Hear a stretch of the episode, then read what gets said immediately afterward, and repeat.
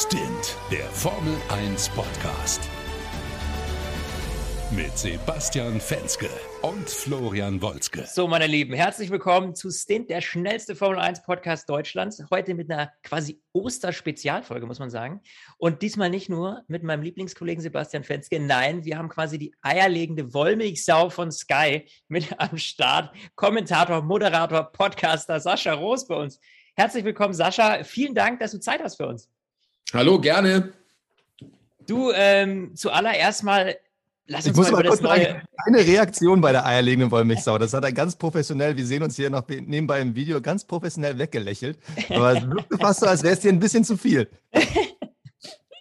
Ja, das ist ähm, witzigerweise arbeite ich ja noch bei Antenne Bayern äh, und äh, da ähm, habe ich, glaube ich, auch schon jede Schicht, die es gibt, gemacht. Also vom äh, Moderator zum Nachrichtensprecher, zum ähm, Praktikanten, Volontär, alles. Also deswegen kenne ich das, haftet mir irgendwie so an. Ja, also deswegen bist du natürlich auch der perfekte Experte äh, für uns heute, ähm, dass wir mal ein paar Minuten mit dir quatschen können. Lass uns vielleicht mal, wenn wir beim Thema Formel 1 sind, äh, mal über das neue Reglement sprechen. Wir können ja jetzt nach drei Rennen vielleicht schon mal das erste Zwischenfazit ziehen. Ähm, Basti und ich haben da schon lange drüber diskutiert. Wie siehst du das denn? Also hält es, was es verspricht? Äh, haben wir mehr Überholmanöver? Wie siehst du das? Ist es mehr Spannung auf der Strecke? Generell würde ich sagen, dass es schon funktioniert. Also auch wenn jetzt das letzte Rennen in Australien an der Spitze eher langweilig war. Äh, es gibt ja jetzt so äh, Berechnungen wohl, dass äh, Leclerc, wenn jetzt Verstappen keine Probleme gehabt hätte, mit über 20 Sekunden gewonnen hätte. Das sind ja ganz, das sind ja wie, wie früher eigentlich nachdem die ersten zwei Rennen ja so knapp waren vorne.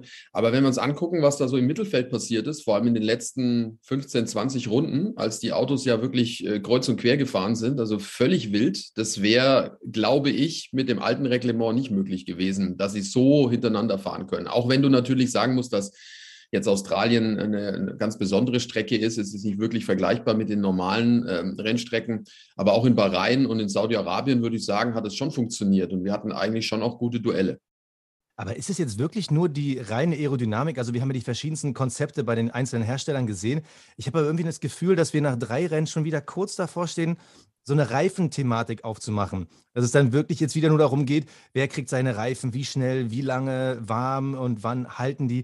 Also hast du das Gefühl, es geht nicht nur noch darum, wer die besten Lösungen gefunden hat, sondern einfach nur, wer diese neuen Reifen am besten versteht?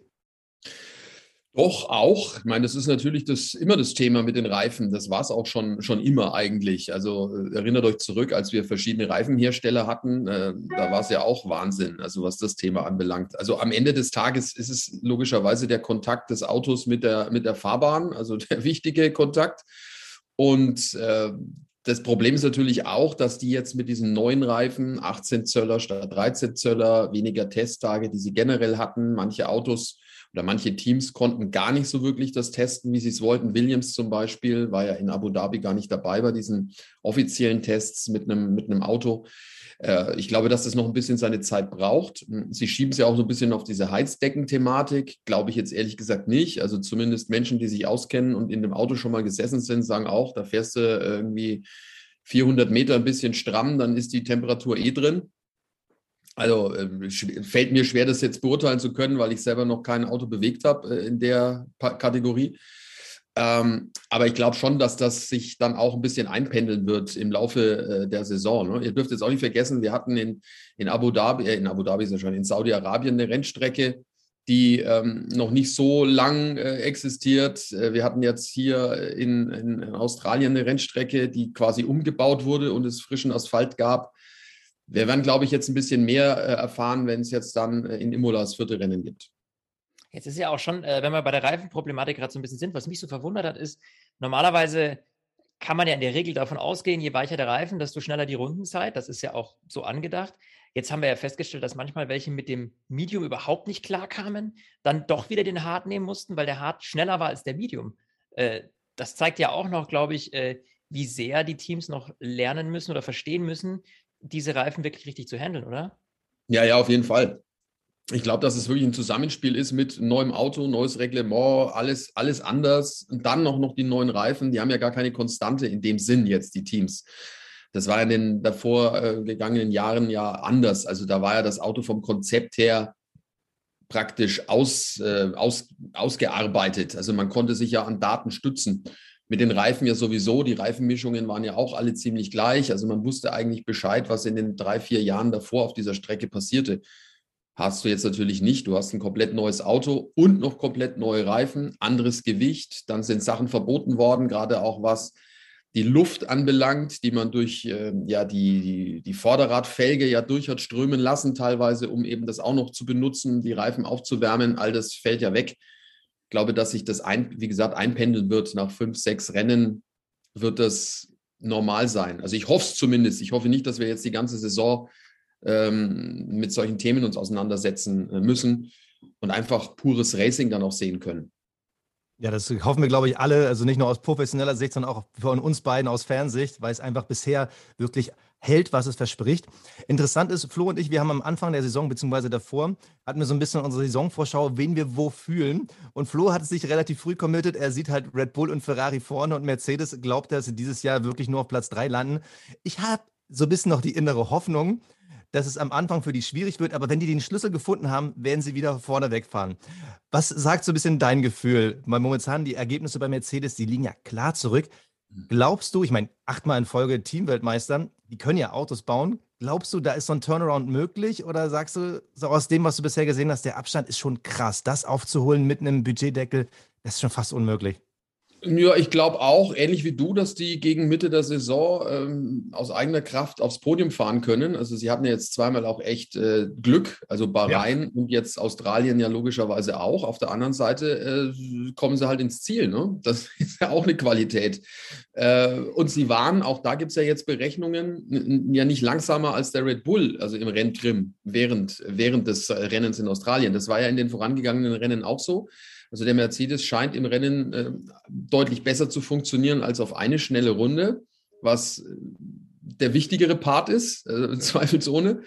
Und ich glaube, dass sie das schon in den Griff bekommen. Es wird halt Zeit dauern. Ich glaube jetzt auch nicht, dass die in Imola schon äh, so weit sind, dass sie forsch behaupten können, wir halten da voll rein in die, in die Top 3.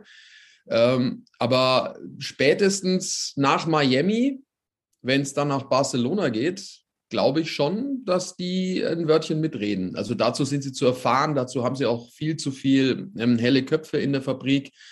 Ähm, ich glaube auch, dass sie nicht ihr Konzept komplett über den Haufen schmeißen müssen, weil sie hatten ja mit Sicherheit eine Idee, warum das so funktionieren kann.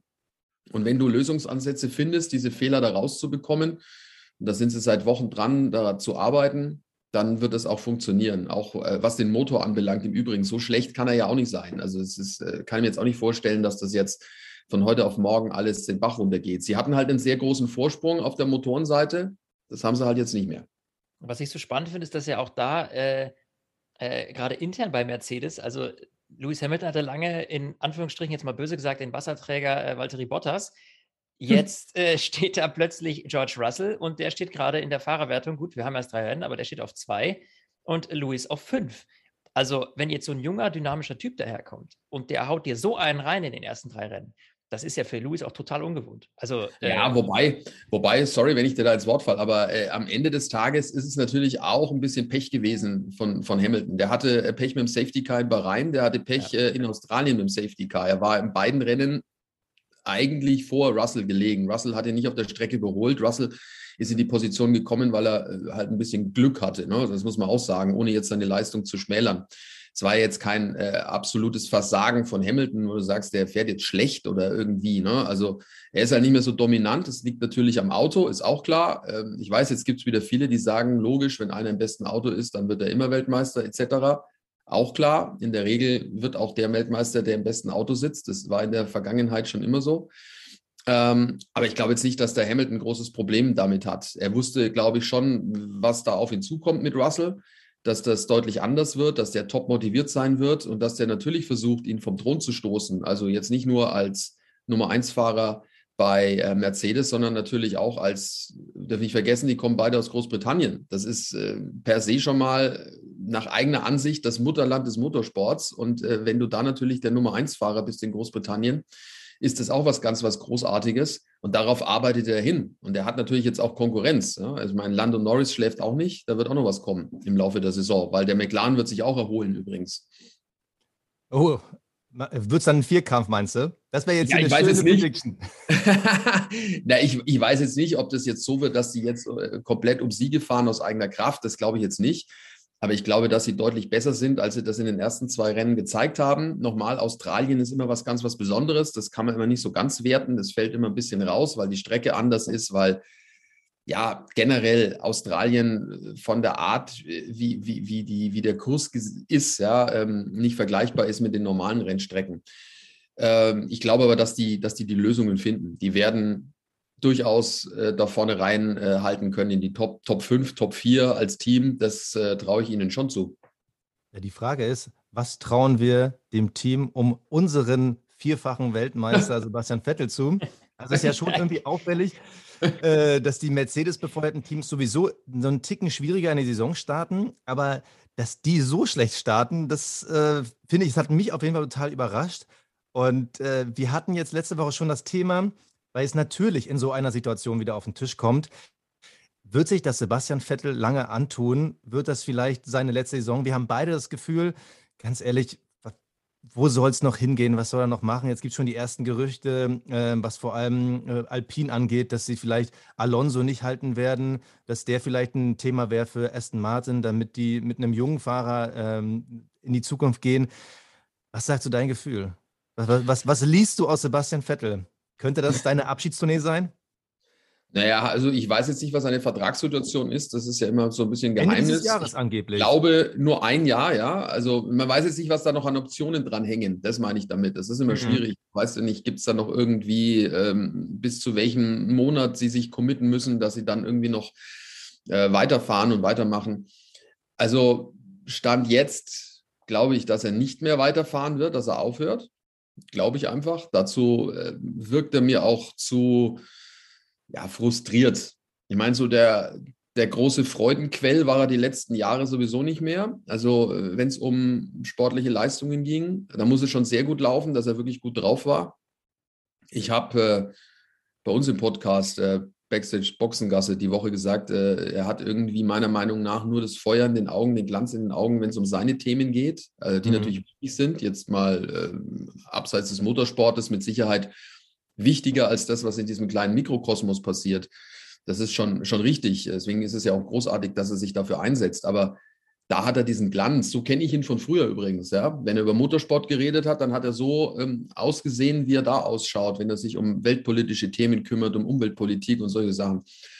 Ähm, aber wenn er um Motorsport, über Motorsport redet, das ist so belanglos, ja, wie er auch ausschaut und wie er dann auch wirkt. Und dann ist er auch so schnoddrig, so unhöflich oft, dass er äh, dem Gegenüber ins Wort fällt, dass er die Frage nicht mal zu Ende stellen lässt, ähm, dass er auch pumpig ist.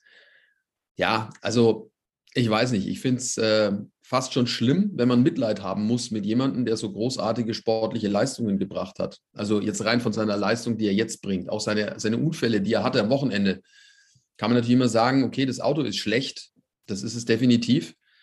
Aber er ist halt auch eigentlich ein Ausnahmefahrer. Das sollte man meinen, dass er damit besser zurechtkommt. Also finde ich. Und wenn ich mich jetzt so umhöre im Expertenkreis, jetzt nicht nur die, die bei uns bei Sky sind, sondern auch andere, mit denen ich Kontakt habe, mit denen ich oft einmal SMS oder WhatsApp, die sagen auch, äh, es ist äh, erschreckend, wie der fährt. Ja, vor allem, es kommt ja noch hinzu, diese, dieser, dieser große Frust, man kann, muss sich das ja auch mal vorstellen. Du gehst äh, von Red Bull zu Ferrari, und dann von Ferrari zu Aston.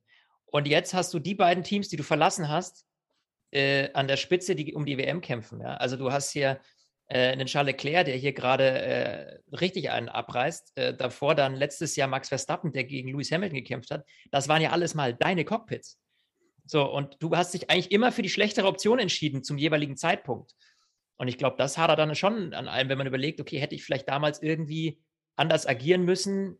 Ähm, hätte ich es bei Ferrari länger ausgehalten, hätte es da nicht diese ganzen Dramen gegeben, auch mit Binotto und so. Und dieser ganze Umgang, wie das damals lief, war ja katastrophal für ihn. Gerade weil Ferrari jetzt ein großes Ziel war, da Weltmeister zu werden.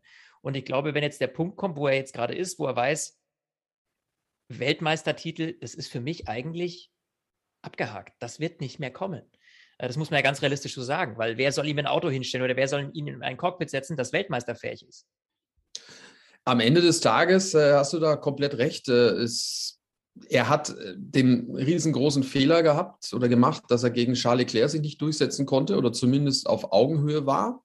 Das war das entscheidende Jahr, was den weiteren Fortbestand seiner erfolgreichen Karriere anbelangt, weil hätte er da mitgehalten und wäre er da auf Augenhöhe gewesen und hätte es da nicht diese, wir wissen es ja nicht ganz genau, was hinter den Kulissen da alles ablief, aber hätte es da nicht diese Probleme gegeben, dann wäre er jetzt vielleicht noch weiterhin bei Ferrari. Wir wissen natürlich auch nicht, Binotto äh, sagt ja immer, es lag auch am, am, am Geld dann am Ende, weil Ferrari sparen musste, weil man Sainz geholt hat damals.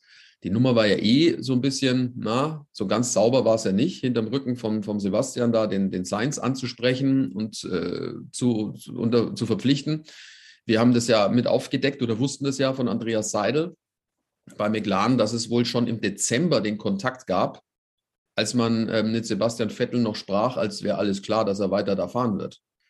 Und ähm, das kam ja dann erst, ich weiß gar nicht, wann kam das raus? Im Mai, glaube ich. Mai, April irgendwie, so kam es mhm. raus, glaube ich, in die Zeit rum.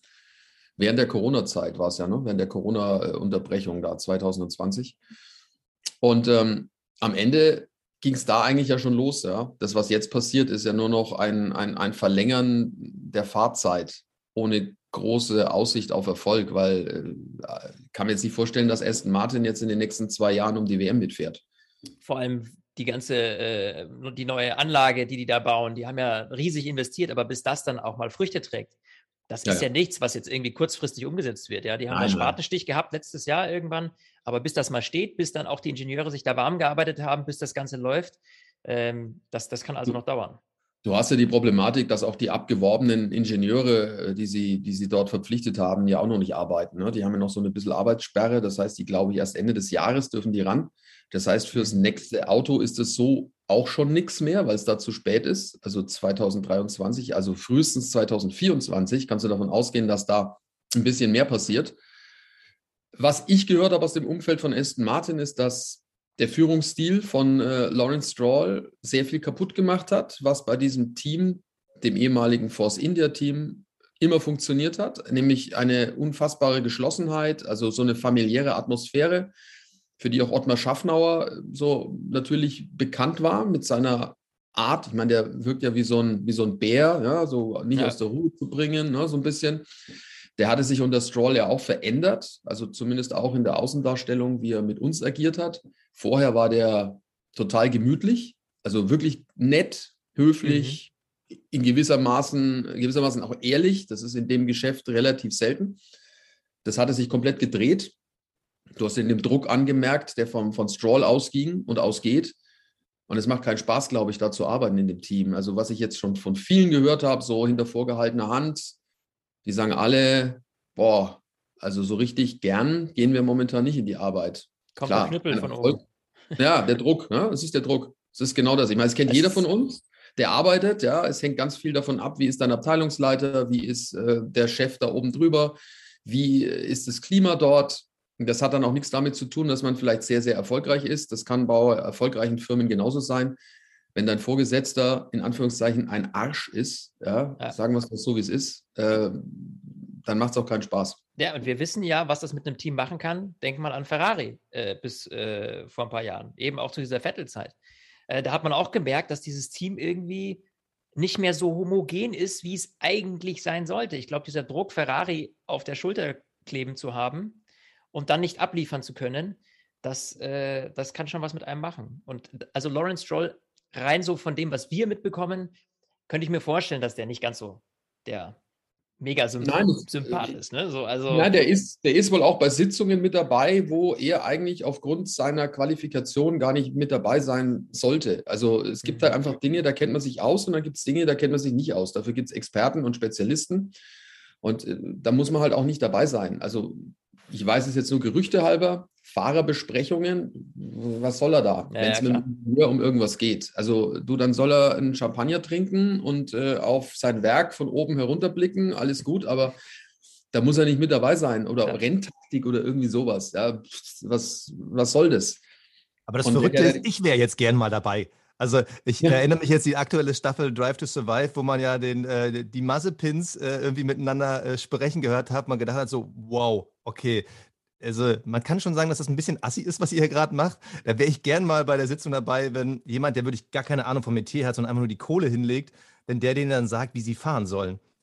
Also ja gut, das weiß ich jetzt nicht, ob er da was dazu sagt, aber allein die Anwesenheit, diese pure Anwesenheit sorgt ja schon mal für vielleicht ein gewisses Unbehagen oder für eine nicht so ganz entspannte Atmosphäre manchmal. Und darauf kommt es ja auch noch drauf an. Die brauchen ja schon auch ein bisschen Spaß. Also jeder braucht Spaß bei der Arbeit, so ernst wie auch das Geschäft dann auch sein mag.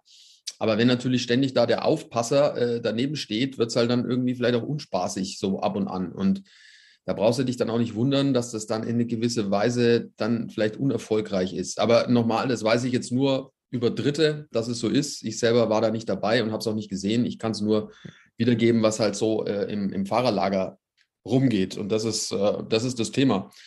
Und dann wird es halt schwierig, wenn der da dazu diesen Druck ausübt und dann ist das Auto auch noch schlecht, dann ist es so eine ja, Selbstbewusstseins-Negativspirale wo du halt auch schwer rauskommst. Und ich glaube, dass das auch den Sebastian Vettel berührt. Der braucht ja immer Harmonie, wie es immer heißt. Und die Harmonie gibt es da nicht. Jetzt könnte man natürlich dagegenhalten. Das hat er ja vorher gewusst, wie Lawrence Stroll tickt. Also das ist jetzt auch kein Geheimnis. Also als er den Vertrag unterschrieben hat, war Lawrence Stroll schon eine gewisse Zeit da.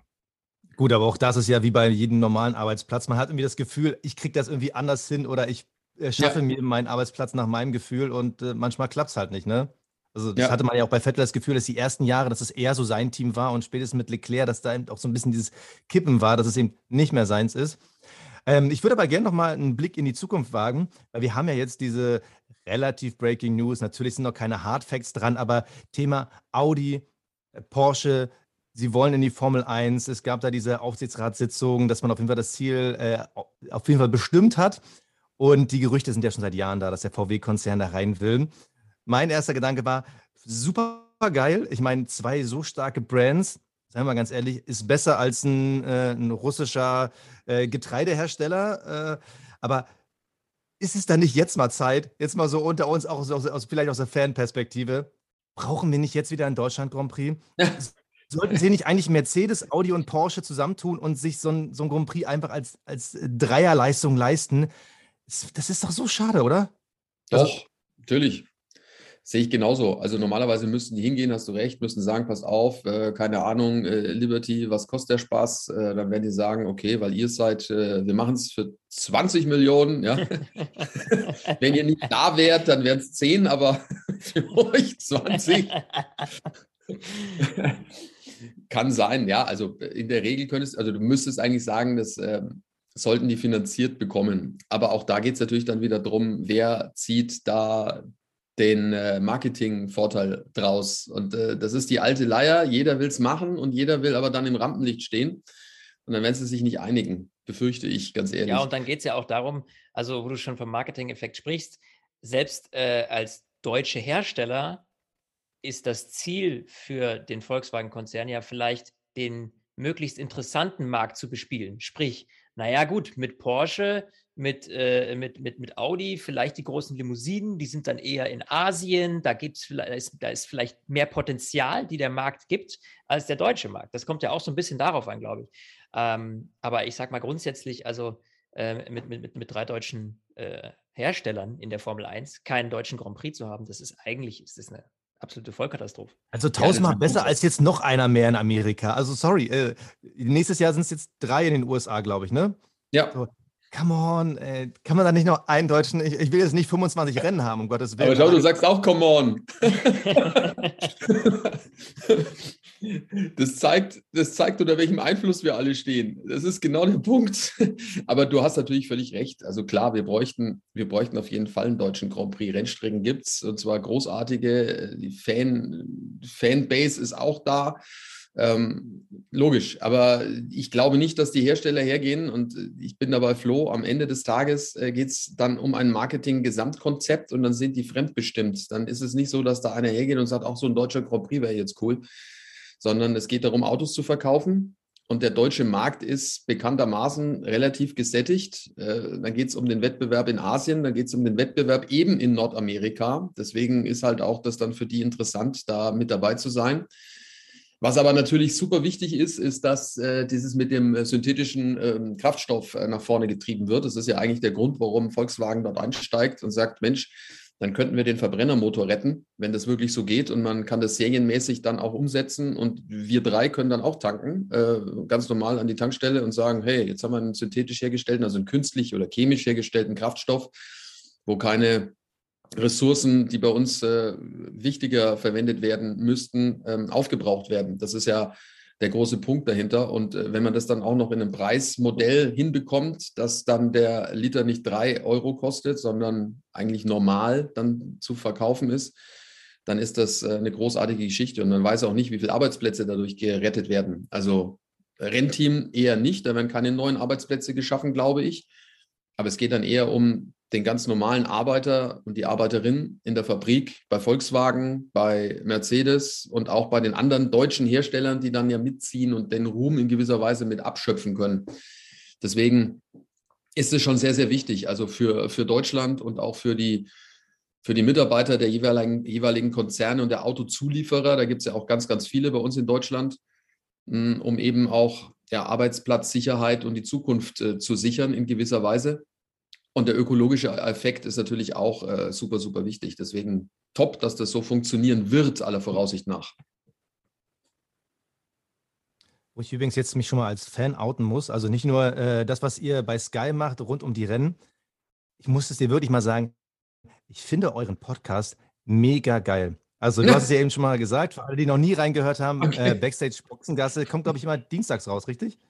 Dienstag, 12 Uhr, ja. Außer wir haben Verzögerungen mit der Abreise aus Australien oder so. Ich glaube, ähm, die Woche kam ein bisschen später, weil wir, ich war ja nicht in Australien, der, der Peter war ja der Einzige, der von uns dreien in Australien war und äh, ja, die sind ein bisschen später, also später losgekommen als geplant. Die sind erst am Dienstagmittag gelandet äh, in Deutschland. Ja, ja, das ist, wir kennen das auch, wenn dann irgendwie abends ein Rennen ist und du dann um 11 Uhr abends, weil wir ja immer straight nach den Rennen aufzeichnen, um äh, tatsächlich irgendwie, äh, ja, einfach fix unterwegs zu sein. Ähm, zumindest schneller als Sebastian Vettel aktuell. Ähm, und wenn du dann irgendwie abends um elf in das Rennen vorbei ist und du sagst, okay, und jetzt sitzen wir hier noch bis um eins, halb zwei, um das Ding aufzuzeichnen. Ähm, ja, das. Äh, ja, das ist bei uns halt das Problem dann oft mit der, mit der Logistik. Mit der Reise. Ja. Oh, ja, mit der Reise. Ähm, wir versuchen das auch meistens am Sonntag noch irgendwie danach hinzukriegen. Ähm, machen es manchmal am Montag. Also es hängt immer davon ab, wie wir abreisen. Und wenn wir natürlich so verteilt sind, wie das jetzt am vergangenen Wochenende der Fall war, dann ist es äh, oft schwierig. Äh, mhm. Dann von der Organisation, dann hast du halt auch noch Zeitverschiebung. Jeder hat auch noch andere Verpflichtungen. Die Sandra hat noch ein kleines Kind. Ich habe zwar auch zwei, aber die sind schon ein bisschen größer. Da ist es leichter zu handeln, aber es ist, ja, um Gottes Willen. Wollen wir nicht jammern? Ist alles cool. Freuen wir uns, dass es sowas gibt. Eben. Ähm, hätte ich mir, als ich äh, noch nicht in dem Metier gearbeitet habe, äh, gewünscht, dass es das früher schon mal gegeben hätte. Absolut. Und, und äh, regelmäßig auf Platz 1 der Sportcharts. Ne? Also man muss wirklich sagen, was ihr da macht. Wie gesagt, ich Ach so, ja. es klasse, diese Insights zu bekommen. Also nur um nochmal drüber zu reden, wie, wie toll ich den finde. Aber ich habe, manchmal denke ich so, Wahnsinn. Die, also so wie ihr redet, wie lieb können sich eigentlich Kollegen haben? Also ist es wirklich so an der Strecke, dass einfach durch diese besondere Chemie, durch dieses enge Zusammenarbeiten ihr einfach so eng seid? Oder ist es schon so, dass es äh, nur funktioniert, weil ihr auch vor Ort selber euch auch mal aus dem Weg geht? Also wie muss man sich das vorstellen, wenn ihr wirklich alle zusammen an der Strecke seid, wie da diese Zusammenarbeit funktioniert? Weil es muss ja unfassbar hektisch sein.